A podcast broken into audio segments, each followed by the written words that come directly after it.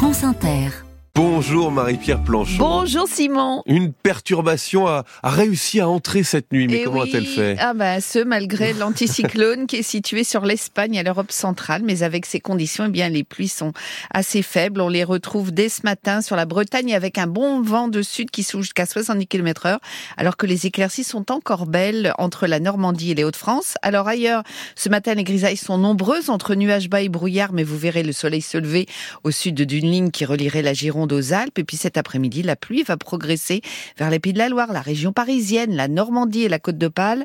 Le ciel restera très encombré des Charentes au centre jusqu'en Champagne-Ardenne, en Lorraine et Bourgogne. Et comme le matin, eh bien le soleil brillera généreusement des Landes aux Pyrénées, aux régions méditerranéennes, à la Corse et sur les Alpes. Et l'ambiance est, un peu plus fraîche ce matin? Oui, avec cette nuit étoilée, euh, Simon, le mercure a bien chuté et ce sera la matinée la plus froide d'ailleurs de la semaine avec des petites gelées en ce matin avec euh, seulement moins 2 dans le Var, à Vinon-sur-Verdon ou à Reims ou Nevers, contraste avec les 11 dans le Roussillon ou à Lorient. Vous avez 2 à Lille, 3 à Bordeaux et Strasbourg, 4 à Paris.